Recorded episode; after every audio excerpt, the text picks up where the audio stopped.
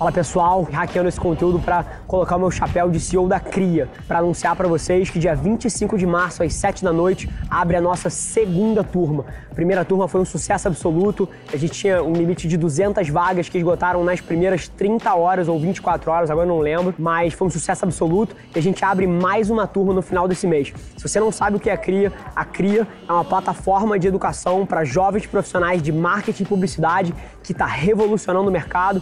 Você pode pegar mais informações no site www.criaschool.com. Se você não conhece ainda, eu te prometo que se você é um jovem profissional, você precisa conhecer o que a gente faz. Então dá uma olhada lá e marca a data 25 de março às 7 horas da noite. Te espero lá. Fala pessoal, Rafa aqui. Abordagem um pouco diferente hoje. Eu não sei se todos vocês sabem, mas a gente tem a maior experiência em áudio para executivos de marketing do Brasil, chama da CMO Playbook, e porventura eu acredito que alguns de vocês possam nunca ter ouvido o que, a gente tem feito por lá. Então a nossa ideia, muito rápido aqui, é trazer um highlight, um melhor momento de algum dos episódios. Toda semana a gente vai soltar um. E se você por acaso tiver interesse em escutar o episódio completo, digita na plataforma que você está ouvindo aí, The CMO Playbook. Você também pode encontrar no site da Velar Media, é um dos nossos principais pilares pilares de conteúdo e tem feito de fato um barulho muito grande no mercado. Eu tenho certeza que você vai gostar. Forte abraço! Conta pra gente, assim, uma versão de cinco minutos de como é que você chegou nesse momento e um pouquinho dessa trajetória. A gente vai puxando os ganchos daí, que é uma trajetória inspiradora. Eu acho que o Brasil, como um país tão atrasado em termos de investimentos, é uma das coisas mais difíceis que você tem como uhum. comunicador e como marqueteiro é mudar um hábito das pessoas e foram o que vocês fizeram ao longo dos últimos anos. Então, conta um pouquinho da história pra gente. Não, legal. Bom, Cara, obrigado aí pelo, pelo convite. Pel. Pelos convites. Só você mesmo aí para me colocar aqui nesse lugar, mas, pô, vamos lá, é um super prazer. Tô muito feliz aqui de estar aqui e tentar dividir um pouquinho aí do que, que enfim, do que, que a gente viveu, da minha história e, e até um pouco engraçado, assim, né? Porque, cara, minha carreira começou, foi durante muitos anos muito voltada para varejo. Eu comecei lá como estagiário e depois treinei na Lojas Americanas. Que é uma é, puta escola, né? Cara, que foi assim, no final foi Sim. a empresa que, cara, que cunhou o meu DNA profissional, assim, Por quê? sobre vários aspectos.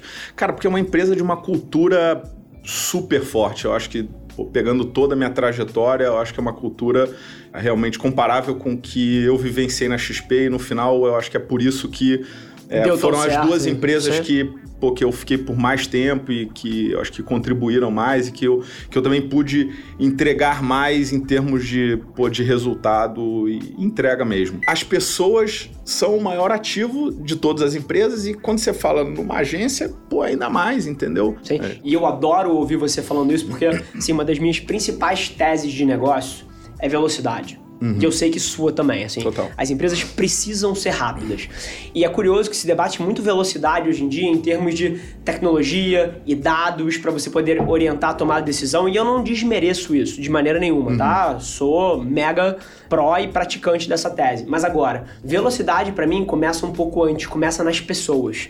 Você conseguir manter um excelente profissional durante 10 anos numa companhia, durante 15 anos numa companhia, durante 7 anos numa companhia, ao invés de ter um turnover, que a média de tempo que as pessoas ficam é de 2, 3, isso gera tanta velocidade. E para mim a equação de velocidade é interessante, porque ela é a retenção das pessoas boas, que uhum. gera velocidade, ela é o nível de confiança que as pessoas têm na instituição e nos seus pares, porque gera conversas francas. Uhum. Ele é uma série de coisas que estão centradas no ser humano uhum. que acabam gerando velocidade na companhia. total, cara, total. E até é curioso a gente pensar isso, porque as empresas que se tornam dominantes é interessante.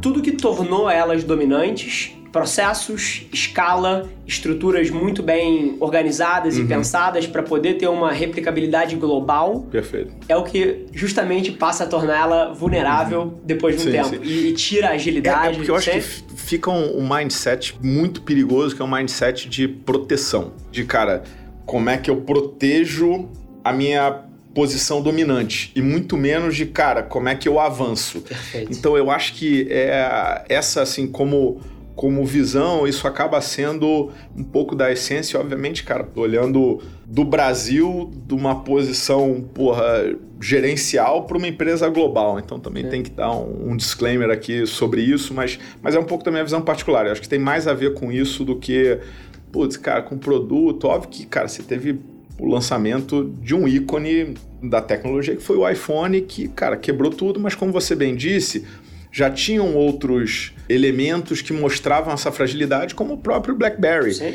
que na verdade começou a comer uma parte, mas que logo depois morreu. Então é, é, louco olhar isso em perspectiva. Esse é um debate que acontece todo dia, cara. As pessoas uhum. toda hora querem uma bala de prata. Sim, sim. Elas querem qual é a campanha que vira a cabeça do consumidor, uhum. qual é a ação que vai mudar tudo. E isso não existe, né, cara? É. Até pegando um pouco da história, da trajetória de marketing e comunicação da XP, cara, a gente começou muito focado, você sabe um pouco disso, né?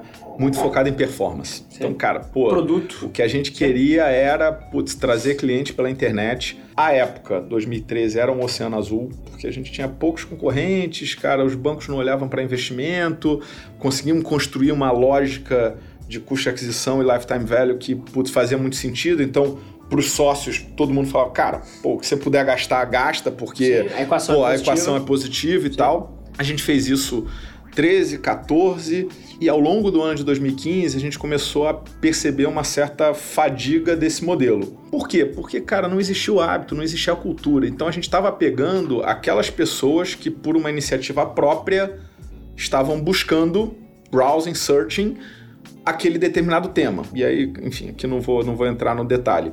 E aí a gente falou, cara, a gente precisa dar um novo passo. Se a gente quer continuar crescendo na velocidade que a gente vem crescendo, se a gente quer ser um player relevante nesse mercado, a gente tem que dar um novo passo. Precisa criar mercado. E aí esse novo passo vem na construção de marca. A gente precisava ter uma intenção de busca não pelas ações da Petrobras, não pela renda fixa do FGC, não pelo fundo verde.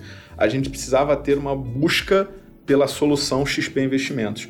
E aí eu acho que a gente começou a se debruçar sobre como posicionar a marca, fazer a marca ser considerada, lembrada, admirada e, e, eu acho que essa foi um pouco da, da segunda pernada de construção, entendeu? E é fantástico ouvir você falar isso, porque eu vi você de alguma maneira se redeando aqui, contextualizando, mas na boa, eu não vejo tantas das grandes empresas, e claro que algumas fazem, mas várias delas ainda têm essa cabeça, a performance, a performance versus Sim. a construção de marca que aumenta o lifetime value Total. do cliente. E cada vez mais, na minha visão, e é muito foda poder olhar empresas que perceberam isso 10 anos antes. A gente tá entrando num mundo onde marca, na minha visão, tá? One man's point of view aqui, uhum. discorde de mim quem quiser, mas a gente tá entrando num mundo onde marca vai ser o único diferencial competitivo.